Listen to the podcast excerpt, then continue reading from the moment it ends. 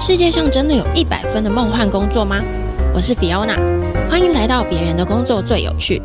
让我们一起探访各式各样的神奇工作和职业 lifestyle，从别人的经验一起学习成长。大家好，我是 Fiona。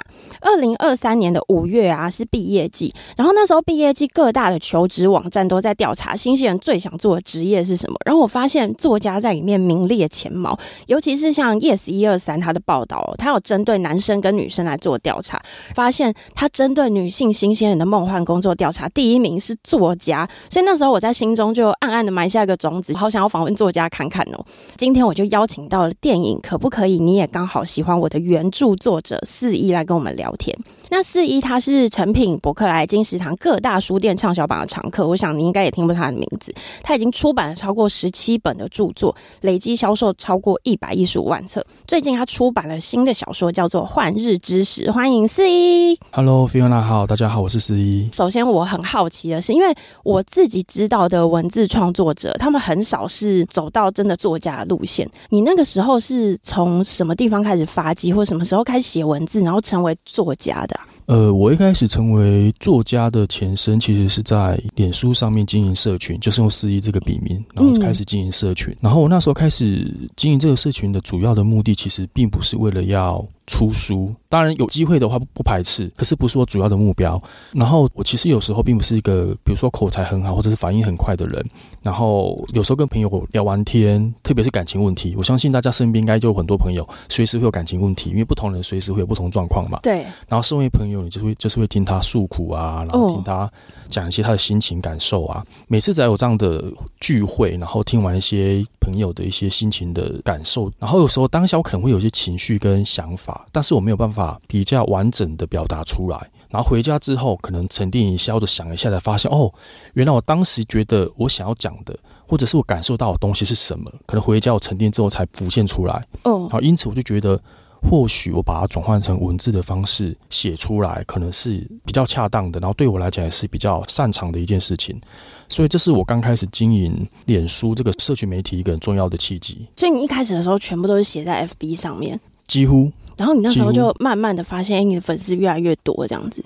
对，一开始其实是有一些网络的媒体有先发现我，开始写一些专栏，然后慢慢慢慢就开始累积了一些读者，这样子。专栏也都是跟可能两性感情有关的文章吗？基本上都是。我刚开始写作就是用肆一这个笔名写作，主要是写爱情为主的主题。对。对，所以会来跟我邀稿的，大部分都是写爱情的，没有错。那你那个时候是以下班的时间来写作的？对，那时候其实我还有个正职，然后我的写作时间基本上就是下班或者是休假的时候，完全用闲暇的时间。可以请问你的正职是什么吗？会需要加班吗？很累吗？我的正职偶尔要加班，但大致上还好。对，我那时候的政治其实也是在出版社工作哦，也是跟文字有相关，对，也是跟文字有关，所以它本来就是我有点熟悉的领域。对，但是它变成有点像是没有下班的时间。对啊，我正要问你，不会上班的时候在文字，然后下班又一直写吗？对，其实是，其实是，就是会有一种好像永远没有下班时间的感觉。那就表示你要很喜欢写作才可以这样。我很喜欢。我其实一开始，因为我的本科系其实并不是语文科系，嗯，对，也不是什么文学科系。然后我其实本科系读的是视觉传达设计，是美术设计。哦，难怪你的封面都那么漂亮。谢谢。是你设计的吗？不是，不是，是出版社请美编设计的。但我觉得你的封面都很有巧思诶。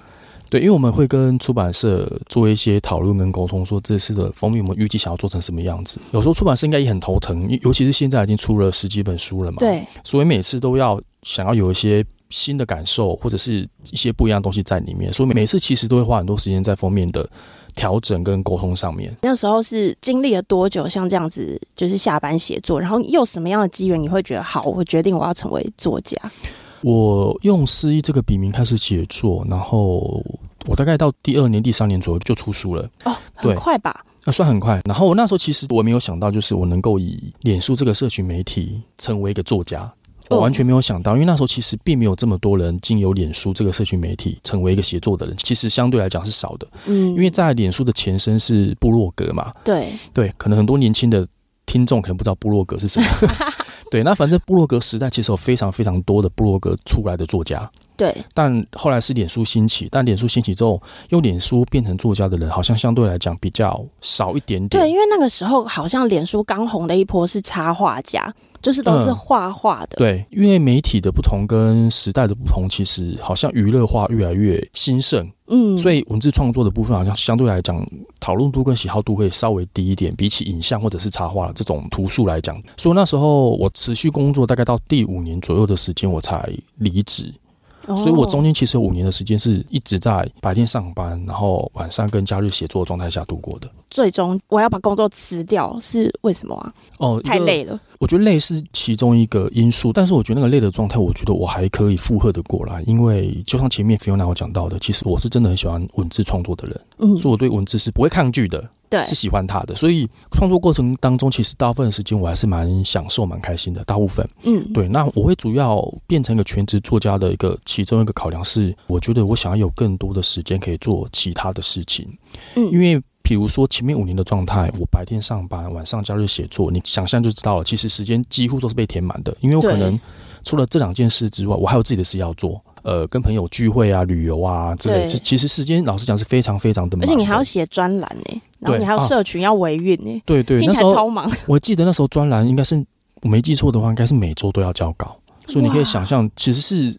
工作量是蛮大的，对。然后我那时候会觉得要离职的原因，是因为我觉得如果持续这个生活下去，当然是可以维持这样子状态没有问题，因为毕竟撑过五年了嘛。嗯，好像其实也不是做不到。主要原因是因为我觉得如果这样的话，就势必我等于永远没有更多时间可以做其他更不一样的事情，因为我没有更多时间可以挤出来使用了嘛。嗯，所以那时候我会觉得要离职的原因之一，就是我觉得我想要有更多的时间可以去做跟文字创作不一样的事情。哦，而且如果果你到时候有了更多的时间可以运用在文字上面，搞不好你可以做更多的事情。对，其实是，所以我觉得这是我很主要的一个考量。然后另外一个考量原因是因为已经书也写了这么多年，然后那销售状况感觉起来好像还可以。我如果离职的话，短时间可能不会觉得我的粮食会缺乏，所以没有太大的压力。这样子，你成为全职作家之后，应该也蛮长一阵子了嘛？因为你已经出版了十七本书。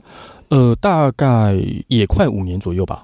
那你其实写书的速度超快，对不对？我觉得快这件事情很难去有一个标准的数字去定义它。对对，因为像我平均的出书频率大概是两年三本左右。哦，你说多吗？好像有点多。可是你跟一些真正有人是可以半年或者是一季就可以出一本书的作家来讲，我又不算多了。哦，因为他没有一个标准的。判断的依据，说怎么样叫做是出一本书很快，怎么样叫很慢。我也很想要知道全职作家你们通常日常生活是怎么过的？你们通常怎么分配时间呢？呃，就我来讲，这是很个人哦。我就觉得我自己可以简单把它区分成两个部分：一是不是截稿期？嗯，然后第二个就是不是截稿期的期间。然后如果是截稿期期间，我通常会比较会有赶稿的压力。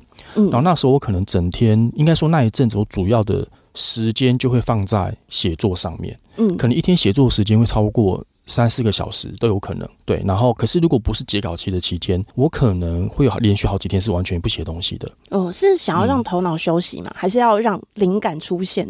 一部分是想要让头脑休息，就会觉得想要暂时跳离。那种紧绷的创作的状态，基本上我觉得我的状态可以分为这两种，所以没有很固定说每天一定要做些什么事情。当然每天会有些必须要做事啦，但那些我觉得是排除他在之外的，因为那是例行公司要做的话。但是如果是就只创作这部分的话，我觉得我会有这个差别。我们想象作家是不是就是一直正笔疾书就可以了？但如果以你而言，是不是还会需要社群创作啊，或者是还需要做很多其他事啊？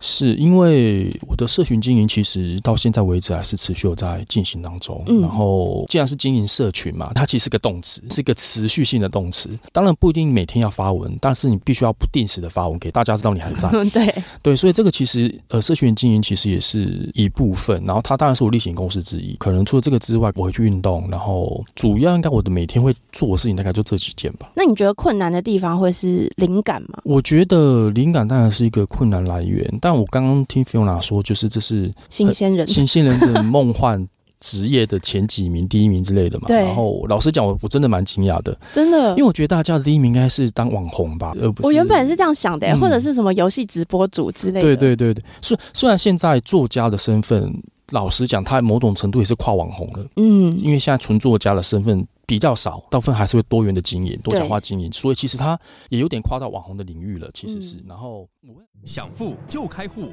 将来商业银行，你手机里的银行，三月底前成功开立将来银行数位账户，想活出利率最高三点五趴，利息最高领一千四百元，出国旅游或绑定行动支付，消费满五千再享最高三点五趴回馈。将来银行由中华电信、兆丰银行、全联等六大股东共同创立。让你实现金融自由，理财带着走。快上网搜寻将来银行，或点击资讯栏连接，开启你的美好将来。的经营，多角化经营，所以其实它也有点跨到网红的领域了，其实是。嗯、然后我会很惊讶，原因是因为可能喜欢文字的人本身，因为我在阅读文章跟文字，所以他会觉得好像读文字的人很多。但是如果你实际有在从事这个相关行业的话，你会发现读文字的人其实相对是少的。而且是越来越少。其实可以很简单，你可以问一下周边的朋友，他们今年有没有读过任何一本书？而今年是年，现在是年初了，去年没有读过任何一本书。我相信有一半以上的人都说一本都没读过。真的那么？非常多非常多，对，所以其实因为你喜欢文字，说你觉得文字很美好，这是建立在自己的感受上，嗯，但是如果你把它放到就是现实的条件里面，它其实是相对比例是少的，所以困难的点我觉得会在于，如果你纯作家身份要让自己可以维持你的生计。其实是一件困难的事情，在台湾，所以这个美好，我觉得真的是大家在想象这个美好之前，可以先想象一下，我前面五年也是经历了上班跟写作的，我其实有那个过程，它然后才变成是今天可以稍微的，好像可以喘口气，稍微可以轻松一点点。对，需要很多时间来累积啦。嗯，对。作家通常每天花多少时间看书啊？我觉得每个人不一定，但我并没有每天都看书。嗯，因为我看书的速度其实不是很快，我没有维持每天一定看书的这个习惯。对，我通常看书，通常都是挑我有兴趣的书，我才会看。可是什么书会有兴趣，其实是不定期的。对，所以我并没有一个固定的频率，说多久会读完一本书，其实是没有的。对，那我很好奇一件事情啊，我觉得这几年的风气是大家很喜欢读工具书。就比如说理财，怎么理财，怎么样让生活过得更好，怎么样让工作过得更好。可是我后来，因为我有 follow 一个 YouTuber，他是专门在讲各个书的内容，或者是他推荐大家去看那本书。他非常推荐大家去看小说，因为他觉得小说是可以帮助大家去思考很多不同的故事，然后有不同的想法的。后来去读了几本小说，我觉得确实是这样子的。我也很想要知道你对这个的看法是什么？你觉得为什么现在的人很喜欢去看工具书，然后反而比较少看小说？我觉得工具书的。优点跟好处是它很明确，嗯，因为它你如果购买那本书或者看了那本书，其实你很明确知道这本书你可以你想要从里面获得什么，因为它其实非常非常明确。但我觉得小说并不是这样子，小说其实很难跟你讲说这本书你一定能够获得什么，嗯，小说的获得通常是由阅读的那一个人他自己可能跟他的生活的状态或者是他的经历产生关联之后。嗯你才会有一些收获跟反馈回来。对，它不像工具书很直接很明确。拿理财书来讲，它可能会教你怎么存钱，然后钱应该要分几份，什么要放哪里，什么要放哪里。它是很直接跟明确跟你讲你应该要做些什么事。但小说其实很难达成这件事情，所以我可以理解为什么大家好像会觉得工具书呃是个是他们的首选，我完全可以理解。但我觉得小说跟工具书。不一样的地方就是刚刚 Fiona 讲，就是我觉得小说它有一个很棒的事情，就是我觉得我们每个人的人生就是这辈子就走一次嘛。嗯，说你基本上在过的是你的人生，你的体验都是跟你有关。可是我觉得借由小说，因为小说会有不同的角色的背景，他的故事、他的经历是跟你完全不一样的，甚至是你完全没有思考过的。对，所以你在阅读他的那个故事主人公发生的事情的经历跟历程之后，我觉得它可以带给你跳脱你原本你熟悉的环境不一样的想象。对，然后这件事情我觉得是能够帮助你思考的，然后这个思考可能它很难立即兑现，可能可能转化成一个赚钱的方法，或者转化成一个帮助你能够更快工作的方法，或许很难这样子马上就兑现成另外一个可以计算出来的东西。但我觉得它某种程度它会影响你的思考跟看待人生跟看待自己生命的方式。那我觉得这件事是很重要的事情，因为我自己来，尤其是在现在媒体这么发达的状态，我相信。每个人很容易被外界的事物影响，因为新闻啊、影视啊、短影音什么都非常非常多。对啊，某种程度有点像是轰炸一样。真的，而且现在大家注意力都很不集中，就三秒钟都已经忘记前面在干嘛。对，然后其实这种状态有时候我觉得它是一个很糟糕的，我不知道大家会不会有这样的感受，至少我有，就是说我在阅读的时候，它其实是能够帮助我的心可以安静下来的。嗯，可是这份安静是你我在看从事其他的休闲活动。很难得到的。哦，但我所以我觉得阅读是一件，它还是有它的不可取代性，但是它这个不可取代性实在太难量化了，嗯、所以可能也导致很多人觉得，我为什么花两三个小时来读一本小说？两三个小时我短影可以看几百部。可是我觉得这就是差别，因为有时候你划完很多短影音，你结束的那一刹那，你忘记你刚刚所看的东西是什么。其实是对啊，我自己后来有发现这个状况有点糟糕，就是我有时候会看，不管是短影音或者是 YouTube 上面有一些短片什么的。对，我其实很喜欢看什么谜案解谜的那种那种片子。然后可是难怪新书也是有点没错没错，有非常非常非常多人在做这样类型的故事嘛，对不对？对的频道。然后我发现有个情况有点糟糕，就是同一个案子，我明明就看过了，但是有有不同的人讲之后，我发现我竟然会重复再看一次。哦，真的，而且是看到后段才发现，哎，不对，这个案子我根本就看过了。那怎么会这样？我觉得这就是因为过度的短影音的轰炸，导致我觉得我没有在记忆任何东西。哦，而且记忆力是分散的，你很容易跟其他短影音不断重叠、重叠、重叠，导致后来你会搞不清楚你到底看过了什么，那什么又是你没看过的。那我觉得这是一个很糟糕的事情。刚刚有提到你很喜欢刷一些什么推理或者是案件呐、啊，因为其实我因为这个访问的关系，我非常荣幸可以先看了这本书，然后我觉得这本书非常好看，而且它其实是跟查案有关系的。你一开始为什么会想要创作这样的故事？你灵感是怎么来的？其实我会写这个题材的呃原因，是因为哦，虽然刚飞老说它是一个有点查案跟有点推理的元素跟成分在里面，但我其实在这样故事里面，我还是试图加入了一些疗愈的元素跟疗愈的故事和铺陈在里面。我相信读这本书的读者应该多少可以感受到这个部分。这是跟比如说纯推理或者是纯呃一些办案的。故事我觉得有点点不一样的地方。嗯、然后我当初开始写这个故事很重要的原因就是，我个人偏好是很喜欢看这种有点查案，然后有点推理悬疑的这种。然后所以因此我就是在看完一些作品之后，尤其是那些有些作品我觉得很优秀、很厉害的作品之后，我就会觉得啊，我有机会的话，我其实也想要自己试着创作一本我心目中这个这样的故事。如果是由我来写。它会长成什么样子？因为很喜欢，所以才会有这个题材。对，通常小说的写作啊，你们通常是怎么开始的？你是先有角色，还是你会先想说，比如说主角有什么特征啊，或者是他大概几岁？你们要怎么去发想，然后才开始动笔写啊？就我的创作经验来讲，我不会先想角色，我通常会先想的是这一个故事的大纲。通常大纲会先出来之后，我才会把角色放进去，因为我觉得。大纲可能就我目前来讲，我觉得我的故事的大纲可能才是这个小说的中心的主旨，而不是角色。嗯、对，所以我会先把大纲想出来，然后再去对应大纲里面，比如说主角，他可能应该跟这个故事的呼应的点在哪里。他应该是什么职业？他应该有可能是什么样的性格？对，所以我是先从故事大纲长出来之后，然后才开始长主角，主角长完之后才长配角。大纲出来之后，你可能会想说：哇，什么样的职业，他可能在这个故事里面会有比较精彩的发展，这样子吗？对，就是什么样的职业在这样的故事里面，他才能够让这个故事可以推进。就比如说我的新书《欢乐知识》这本书，它的女主角就是一个社工。对，然后我当初会安排社工这个角色，原因是因为社工他是一个必须要到很多家庭去做家庭访问的工作一个职业嘛。对，而且既然会有社工介入去辅导，表示那一个家庭大体上他应该是有些状况。嗯，对，所以他会看到许多家庭发生的状态，然后发生的问题。对，然后加上他又算是第一线到呃家庭里面的人，嗯，所以他可以更看到可能是其他人看不到的事情。然后我觉得他这样的职业的特色就能够放在这本故事里面，当做一个很重要的推进的关键的角色作用，因为他看到许多家庭。然后那个家庭刚好就出现在故事里面的案件，然后就可以串联在一起。因为另外一个蛮重要的主角，他是一个警察嘛。嗯，那警察当然很重要，他就是要查案。你对于这两个工作，你原本就了解嘛？你需要做什么调查之类的吗？我是做了调查之后才发现，原来我的那个想象不太一样，尝试这么不足。为什么？就是我真的觉得，我真的对于这种生活常识，某种程度其实有点白痴。老实讲，就是我不知道大家知不知道，警察跟刑警其实是不一样的。刑警是不是位阶比较高一点？还需要经过考试之类的吗？呃，警察可能也是需要经过考试的，但是刑警主要是查案的。其实我有访问过刑警，我 你都忘记。对，而且我跟你说，社工我也有访问过。我很早就访问社工，哦、所以我那时候看到主角是社工师的时候，我就觉得哇，其实这个社会上真的要有很多人去重视这样子的工作内容。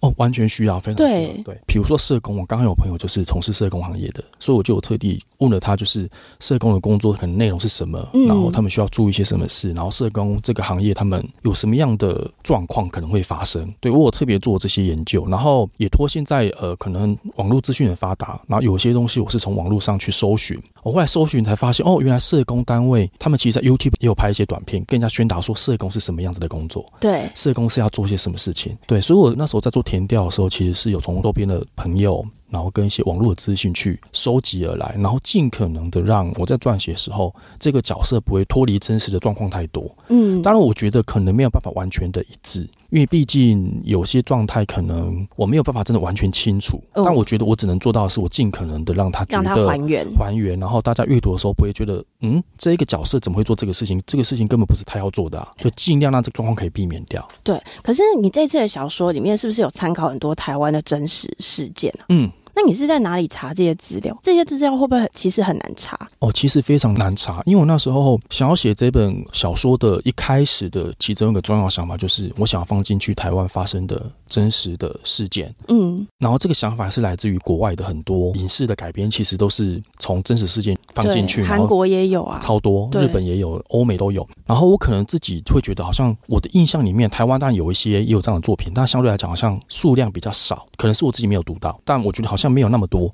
我就想说，我想要写一本可以把台湾的真实事件放进去的小说。对。然后那时候在查询的时候，其实一开始想的很美好，因为我觉得哇，国外可以把案件放进去是一件很棒的事情。但是我开始查的时候，发现不太好做到，原因是因为我发现台湾大致上真的是治安很好的地方哎、欸。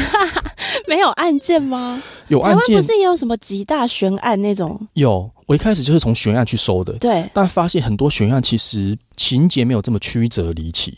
哦，在 YouTube 看到的那些也都是那种国外的，你就会觉得怎么会发生这样子的事情？就是。那些案件是有点不可思议的，到不可思议的程度，所以他们做改编其实是会可以放到很大、很有戏剧性。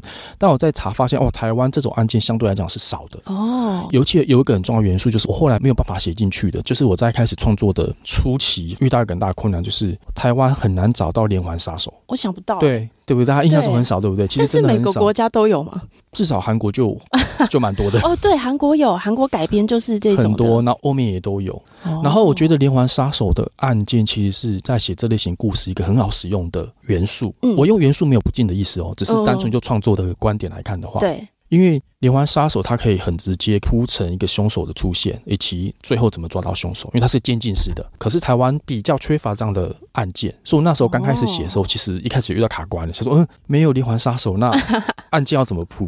对，所以这是一开始卡关的很重要的一个原因。但后来我还是试图想办法去找出了很多我觉得可以把它串起来的案件，嗯，然后放到书里面，让每个案件其实是角色之间是有关联的，完全呼应到你刚刚说的情节产生的，就先有个大纲，所以你可能有先有个想法，然后再去找资料，嗯、再让这个剧情去长大。对，因为我写小说的呃方法是，我的习惯是会拿一张空白纸，然后在上面会把一些点子，嗯、把人名。然后年纪什么都写在那张纸上面，然后把它画成连连看。然后我写的时候会把它摊开来，然后对照着看，因为有时候我会怕忘记这个人工作，或者写出他工作。嗯、哦，全部都把它写的很详细，这样。对，我会把它大致上要点会写上去。刚开始创作这本书的时候，我就是上网去搜寻一些台湾的悬案，我以悬案为优先考量。我还记得我还把每个悬案都列在那个我的纸上面。你这好像那种警察查案的小本本。对，其实很像，其实很像。然后我就要拼命去思考说，哎，这个案子跟这个案子可不可以串？那个案子跟这个案子可不可以加进来？对然后是可能我那时候可能列了十个案子，然后就这后来用不上去，就找三三三三，然后最后留下现在看到这几个放到书里面。一般来讲，你创作了很多类型，你会不会觉得小说跟散文比起来，小说是比较困难的？因为你要发展的内容架构比较大。呃，我觉得困难的方向不太一样。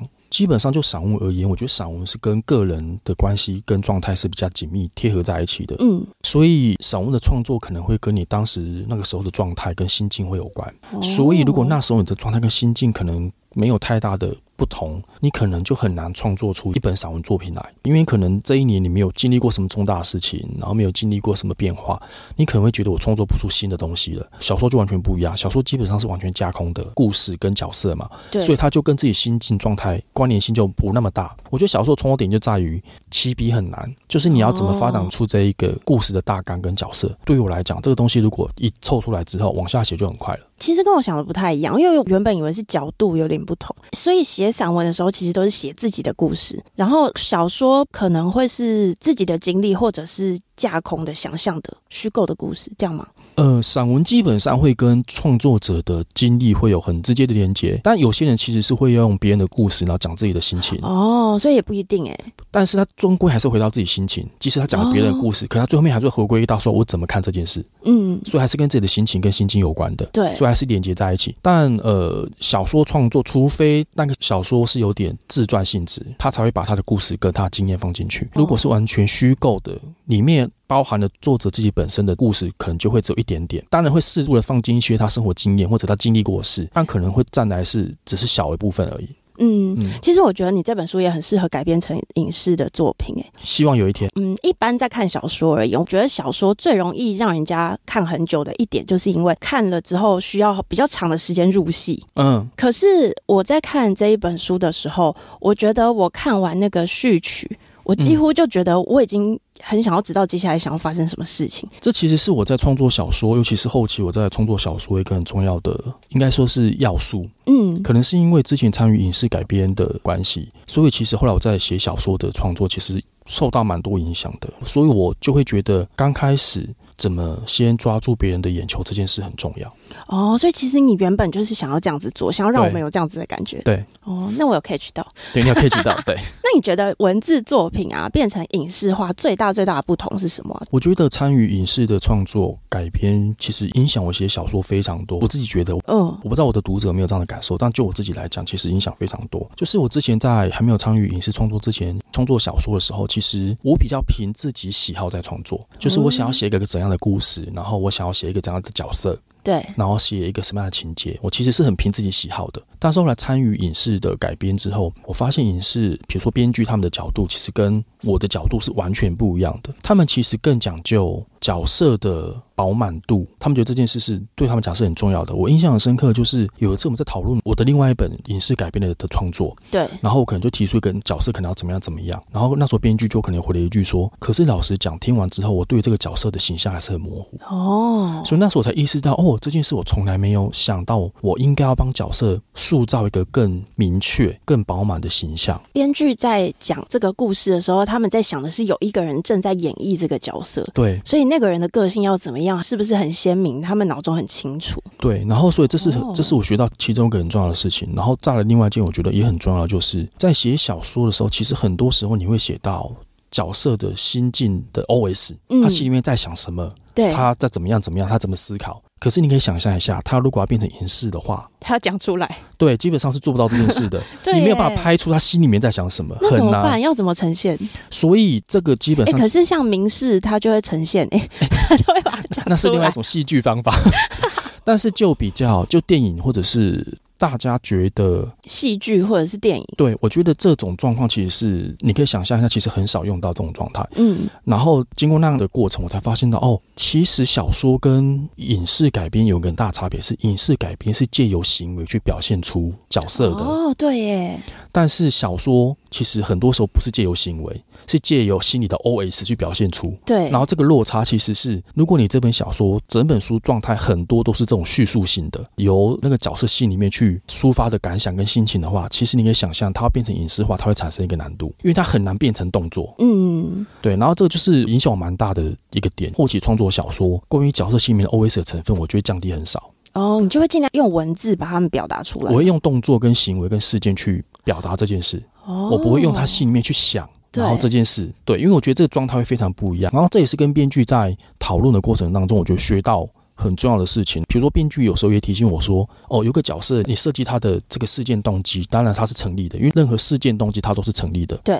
可是如果你要把它放到比如说电影。电长度可能是以两个小时为单位，其实你没有办法在两个小时里面你要讲一个故事，还要另外花时间去交代角色的背景，对，如果你要做到这两件事，两个小时一定不够用的。嗯，所以一一个电影的改编角度，尤其是商业片来讲，如果今天是艺术片，可能你可以用很冗长 五个小时，对，或者是很悠缓的镜头去讲一件事。但是商业片基本上节奏要快嘛，嗯，所以编剧就会跟我讲说，如果是他的话，他想把这个角色做怎样的调整，就是要让观众一看到这个角色登场，就知道他的背景是什么了。我不需要再花篇幅去交代他的背景了。然后这也是我在跟编剧讨论跟参与的过程当中，我学到很重要的一些事情。对，我听起来你其实参与的也蛮多的耶。我的影视改编作品，因为现在正式上映的目前只有一部嘛，然后后续还有一些其他在进行当中。然后我的作品基本上我都是会参与编剧跟讨论的。然后原则上编剧要做故事的调整，比较大的调整，嗯，基本上都会先跟我讨论说他们想要做这样的调整原因是什么，然后想听听我的意见。他们基本上是会跟我做这些沟通的。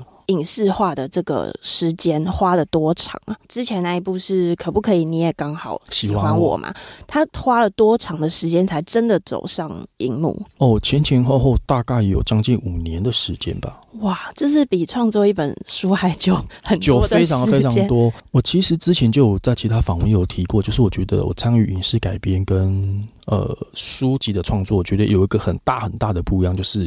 时间单位，对。对，就是以书籍来讲，其实一本书的时间单位，基本上我们是用周或者是用月为单位，对，就是可能这本书几月要出版。然后在哪一周我们要做到什么事？可能哪一周封面要确定，嗯、哪一周内容要定稿，哪一周行销的什么提案要出来，是以周为单位的。嗯，所以我很习惯这样的做事方式。然后之前我在出版社工作，其实也都是这样子。对，所以我很能够适应，完全不需要调试就可以直接转换过来。但是跟电影公司的合作，发现哇，他们电影公司很多时候是以年为单位在做事的。以年呢、欸？对，以年。所以你可以想象，就是五年这部电影，就是可不可以？你刚好喜欢我，从一开始发想到拍，是花了五年时间。对，它是以年为单位在做这件事的。然后。前期的，可是那你从周然后到年，嗯、你要怎么去调试啊？那么长的时间点是什么原因？先说很难调试啊，到现在我是觉得很难调试，因为其他的作品的改变速度还是都很慢，我就觉得我很难调试。然后可这个，哦、我觉得这个没有办法做到更多的事情，原因是因为毕竟拍电影的资金是要非常庞大的，嗯、对，它并不是一两百万就可以做成一件事，它是要几千万才能拍一部电影的。对于电影公司来讲，它是一个事关重大的东西。对，所以主控权不会是在我身上，所以我能够做的只是请经纪人一直问电影公司说，那现在进度到底怎么样？我能做的只能一直 push 而已。哦，所以其实主要都是在可能经费。嗯、以台湾的电影来讲，如果那部电影不需要花到太多太多特效的话，包含宣传费哦，最基本最基本大概就要三四千吧。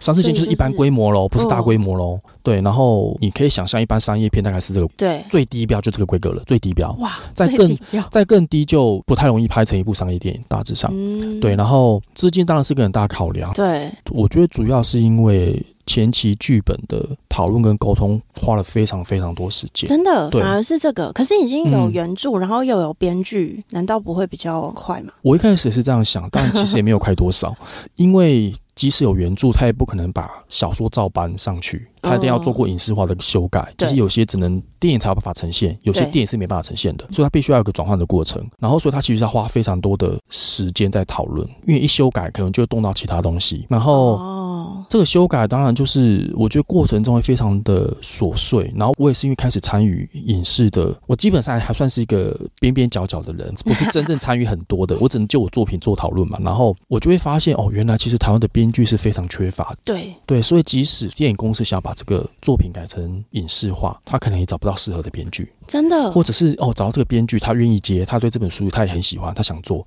但他档期要排到明年，这么缺乏，很缺，其实比想象中缺，对，所以就会变成是一关卡一关，一关卡一关，大家又都需要看过这个内容，演员也需要看吗？一开始是我跟编剧还有电影公司，我们三方会做初步讨论，嗯，因为在这个时候通常导演还没有确定，然后是我们讨论到一个。差不多，大家有共识之后，可能导演会进来。对，然后导演看完本之后，导演会再修一次，因为每个导演有自己的风格跟自己的想法，嗯，所以会他会依照我们讨论出来的东西，他可能会再修。可他要修的东西，我们全部人要重新讨论一次。修完之后，可能演员才会进来。嗯，对，然后演员也会看过本，他喜欢他才接这部戏嘛。对，所以演员肯定会提出他的意见。所以难怪这会是一个这么大的工程，很浩大，非常的难以想象。所以我后来发现，基本上在剧本阶段是花最久最久的时间。然后一旦剧本确定、演员确定、导演确定，正式开拍之后，以台湾的状况，大概基本上大概都是一个月拍完一部电影。一个月，所以其实反而都是前置的作业非常非常的久，嗯、但实际上只要一开拍就其实很快了。非常快。但前面会包含有可能一个月时间会做些演员的表演训练。哦，对，然后基本上确定正式开拍之后，其实是非常快的。会这么快的原因是因为公班一天就是钱了，所以他一定要把这预算，对，所以他一定要压缩在很短的时间内完成，对，这样子可以节省成本就会低一点。对啊，因为你可能后一个公班就是后他一个月时间，他中间不可能跑去拍做其他事情啊，嗯，所以即使那一天你没拍，你或许还是要支付人家钱。对对，然后你可以想象，就是他们拍一天公班，所有工作人员加起来费用一天就是百万起跳。对耶。所以你可以想象，那天你不拍，你就是成本就是要付出去。对，因为说到这个，因为你在你自己编剧的电影里面也有客串，对不对？嗯。那你觉得好玩吗？是什么感觉啊？我觉得是个很特别的经验。然后我觉得我，因为我角色基本上不需要演技啊，我是演我自己，然后是个有广播广播人的身份这样子而已。然后我那时候其实还是花了蛮多时间在训练口条这件事。嗯，就是现在大家听到这个口条，虽然也没有说多好，但比起之前其实已经算是好很多。因为我记得我们第一次去，我跟呃演员们一起上了表演训练课，即使我角色这么轻，我还是需要去上课，就被要求要求要去上课。对，然后那时候我记得第一次上完课，副导他们就跟我说：“你讲话速度太快，速度太快。”那时候速度太快，然后咬字不清楚。真的？其实应该是，只是我我其实本来就知道我讲话速度是偏快的，因为之前工作没有这个需求，我需要强烈表达我的口条状况，嗯、所以我就一直。没有那么在意跟积极这件事，因为我觉得我是作家，我不是要讲话的人，所以口条 没有想到要成为演员。对对对，所以我没有那么在意。然后那时候是第一次很明确被指出来说，你讲话速度太快，然后咬字不清楚。可能因为他们咬字不清楚，指的是平常我们这种对话，当然你都懂对方在讲什么。对。可是放到影视上面，如果咬字不够清楚的话，可能观众在看的时候会产生出哈这种疑问。哦，他们可能不清楚你讲的字确切是什么字，这样。对，所以他们觉得这种状况是不行的。嗯，所以我记得那时候我就被交代一个很重要的功课，就是他们就给我广播人的一些 podcast 之类的音档，然后叫我每天听，然后每天要录一段。哦，你是说跟着他们讲的话来录吗？没有，就是你要听，可是你可以录一段。我要录的是电影里面的台词哦，然后每天练习，对，然后再传给他们。好认真哦。对，然后我那时候大概是前前后后就是一个月都要做这件事情。然后我觉得当然是很有趣的事情，那对于我现在也有帮助，就是我觉得我现在的口齿比那时候清晰多了，语速也比较好一点，是有帮助的。另外一个我觉得很有趣的事情是，自己亲身参与拍电影之后，就发现哇，原来看电影是一件很幸福的事情。嗯，就是我们花，比如说三百块、两百五十块就看一部电影，在里面享受两个小时的时间，其实是件很奢侈的事情。因为光我在电影里面的戏份可能加起来不到一分钟吧。嗯，对。可是我们那短短一分钟的画面，我大概是用一整天的时间拍。一整天？对。拍一分钟哎，对，就拍了一分钟，有些那是剪掉了。你可以想象一下，就是那短短一分钟就花了一天的时间去拍，对。然后你可以想象，你花了三百块看一部电影是多么幸福，多么奢侈。哇，如果光这个一分钟就要花一整天去拍，那像主角戏份那么多，他们要拍多少的时间才可以去剪成一部电影？哎，其实是说一部，啊、我已经忘记确切数字了。那时候我跟电影公司在讨论这件事的时候，其实他们的业内有一个大概，就是一天大概只能拍几场戏而已。他们其实是有个。一般标准的，嗯，大概的速度可能可以产出的内容是什么？对，然后一天其实能拍的戏其实没有想象中这么嗯多，然后而且他们还有什么强光啊、强什么的景啊？对，然后最主要是因为你只要有转换场景，嗯，你就要花非常非常多时间，哦，全部都要重新 setting setting，然后移动的时间，对，然后那个移动加 setting 的时间可能就两个小时起跳了。好，我一定会访问到电影工作者。好，好，到时候你可以更深入的问他们。没错，这真的太神奇了。嗯、觉得以现在所有的作家都很希望作品可以成功的影视化吧？我觉得应该是多数作家的心愿吧。对啊，对我相信是。对啊，可以把它完整的呈现，然后让更多人知道这个作品。那你会想要对现在想要成为作家的人说什么？嗯、呃，我会觉得他们必须先把比较糟糕的状态先思考过一遍。我觉得糟糕是很现实面的，就是。是你创作能不能够养得活你这件事，我觉得收入不稳定，嗯，我觉得是非常重要的。所以我会给所有想要成为作家的人一个最重要的建议是：一开始我会建议你不要全心的投入创作，你应该是要有一份正职的工作，起码可以让你求得温饱。嗯，然后你一开始，即使你再喜欢再喜欢文字创作，你还是必须先把文字创作变成你的为辅的东西，嗯，副业的感觉，甚至连副业都达不到，因为一开始我觉得还是很难赚到钱。真的，对，你只能把它当成是个兴趣。然后我觉得这样的好处是在于，我可能有看过不少人一开始对于文字创作很有兴趣，然后可能也全心投入文字创作，然后有很有野心啊，胸怀大志什么之类的。但是我觉得，你当一个作家能不能够成功这件事，很多事其实是外在因素，不是你能够控制的。这跟你文字写的多好，其实没有绝对关系的。有时候跟环境、跟运气，嗯，都都有关系，所以很难讲。然后，所以我看过蛮多，就是一开始是对文字很有热情的创作者，然后一开始就全心全意的投入创作，到后来反而因为太迫切想要在这文字创作上面取得成功，然后到最后热情都被消磨掉了，因为发现太难了，或者花了很长的时间，成果只有一点点。然后我觉得这是一个对我来讲是一个很糟糕的状况，就是你因为喜欢文字创作而投入，但最后也因为太喜欢文字创作而你的火就熄掉了。嗯，那我觉我觉得这是有点。对我来讲，它是本末倒置了。所以后来我就会给很多想文字创作的朋友建议是：如果你今天有一份正职的工作，至少可以让你有求得温饱，那你也不用担心你的文字创作能不能够赚钱的话，这样其实才有办法维持你对文字的热情，嗯，你才有办法长久持续下去。对，然后这样子并行，虽然中间会会有段过程，你可能会很辛苦，就是你白天必须要工作，然后花闲暇时间在创作，你会有一段很辛苦的过程。但是你慢慢慢慢累积一些作品，慢慢慢慢累积一些自己的读者之后，我觉得能够成功的几率相对会比较高。嗯，然后当你能够成功之后，比较稳定之后，我觉得你才有办法真正的离开全职工作，变成一个。文字创作者，嗯，因为像我在网络上查到有很多作家，或者是现在甚至有很多作家也都是兼职的作家，他可能几年出一本书，他有一个正职的工作。嗯、那我看到蛮多人，他们可能会去当一些什么文学奖的评审啊，嗯、或者是讲座啊。呃，我觉得现在的作家定义跟以前已经不太一样了。现在作家其实也都有点伪网红化的方向进行，嗯、原因是因为真的就是纯作家的身份其实很难赚到钱，在台湾，因为台湾的文字出版市场太小了，所以必须很多作家的身份，他要开始，比如说接业配，嗯，因为现在大部分的作家基本上都有社群媒体了，对。对，然后所以他们可能需要接业配，甚至有些作家也开始做团购，真的哦，有，然后其他相关的，然后你刚刚说评审讲那些，我觉得都有演讲。嗯对，可是老师讲，评审跟演讲他们的收入基基本上都是很少的，哦，都是不多的，那个很难维持他们的生计。所以我觉得以现在自媒体那么发达，然后像前面我们也有聊到短影音，我反而觉得，如果你真的对文字很有兴趣，你应该是要利用自媒体让自己被看见，累积多一点自己的喜欢阅读自己文字的人。其实是我一直觉得，你现在要当作家，除非是自费出版了，自费出版是一条路，因为有些哦，现在也有人是这样子。其实不少，就是有一些自费出版社是他们有个试算表，你要出什么样的书，嗯、然后呃黑白印刷、彩色印刷规格是什么样，他们其实有个试算表，可以让你知道出一本书你要花多少钱。对，然后那个自费出版，他们也可以找人帮你编排、做封面设计，然后甚至一些基本通路，他们都可以帮你做。其实有这个自费出版，那如果自费出版，基本上就是你有钱就可以出。但我指的是，如果是要在出版社出版，一般我都会觉得，以在台湾来讲，就是大概走几条路：一，除非是得奖的作家。嗯，你有这个得奖光环，然后出版社就愿意找你出书，这是一条路。对，第二个就是你自带流量。嗯，就是你有读者，你已经有一个基础的读者跟粉丝。对，对我觉得基本上大概就这两条路，你一定要拿到其中一个，不然以现在的状态，我觉得出版社不会贸然找一般人出书。所以自媒体也还是一条路，大家要努力。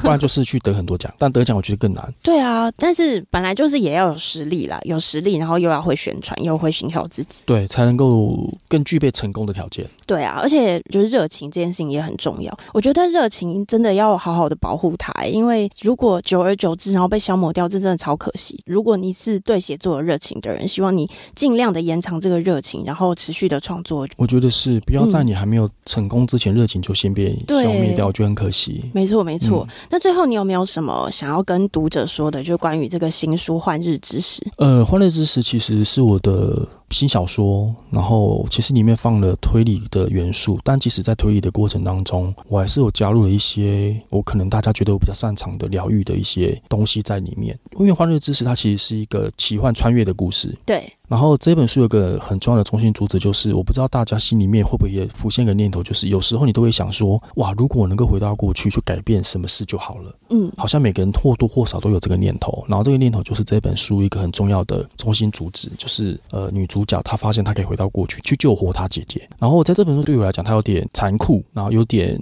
遗憾。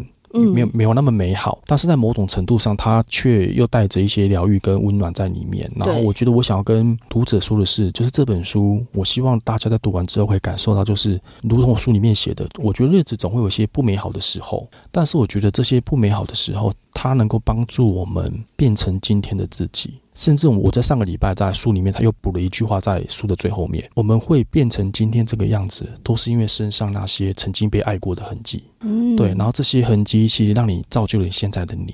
即使你有时候你会很想回到过去去改变过去，好像会让现在更好，但是某种程度你这样的改变其实是抹杀了现在的自己。嗯，然后会希望大家能够，因为现实生活中没有时光机嘛，你不可能真的就改变过去。或许我们能够做的是去珍惜现在我们拥有的这些事情，从他们身上感受到一些生活不美好，但却也美好的部分。听完刚刚那一段，你们就可以知道这一本书为什么我说它还是保有非常疗愈的部分。我自己已经看完了这本书了，然后我很喜欢，觉得这是一本剧情非常紧凑，你真的，一打开就会读完的书。它是很难得有紧张的成分、推理的成分，但是又保有你很疗愈的风格，嗯、所以我真的蛮推荐大家可以去看看《幻日之时》。对，希望大家会喜欢，也算是我写的几本小说的多了一点点新的尝试跟挑战。嗯，应该没有写过这种风格的嘛，对不对？对，办案的是第一次写。你们听到这一集的时间呢？这本书在书局都可以买得到，然后我会把详细的资讯放在资讯栏。那今天谢谢思逸来，谢谢 Fiona，大家拜拜，拜拜。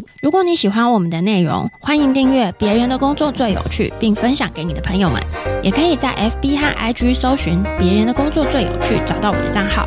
非常期待大家的回复，拜拜。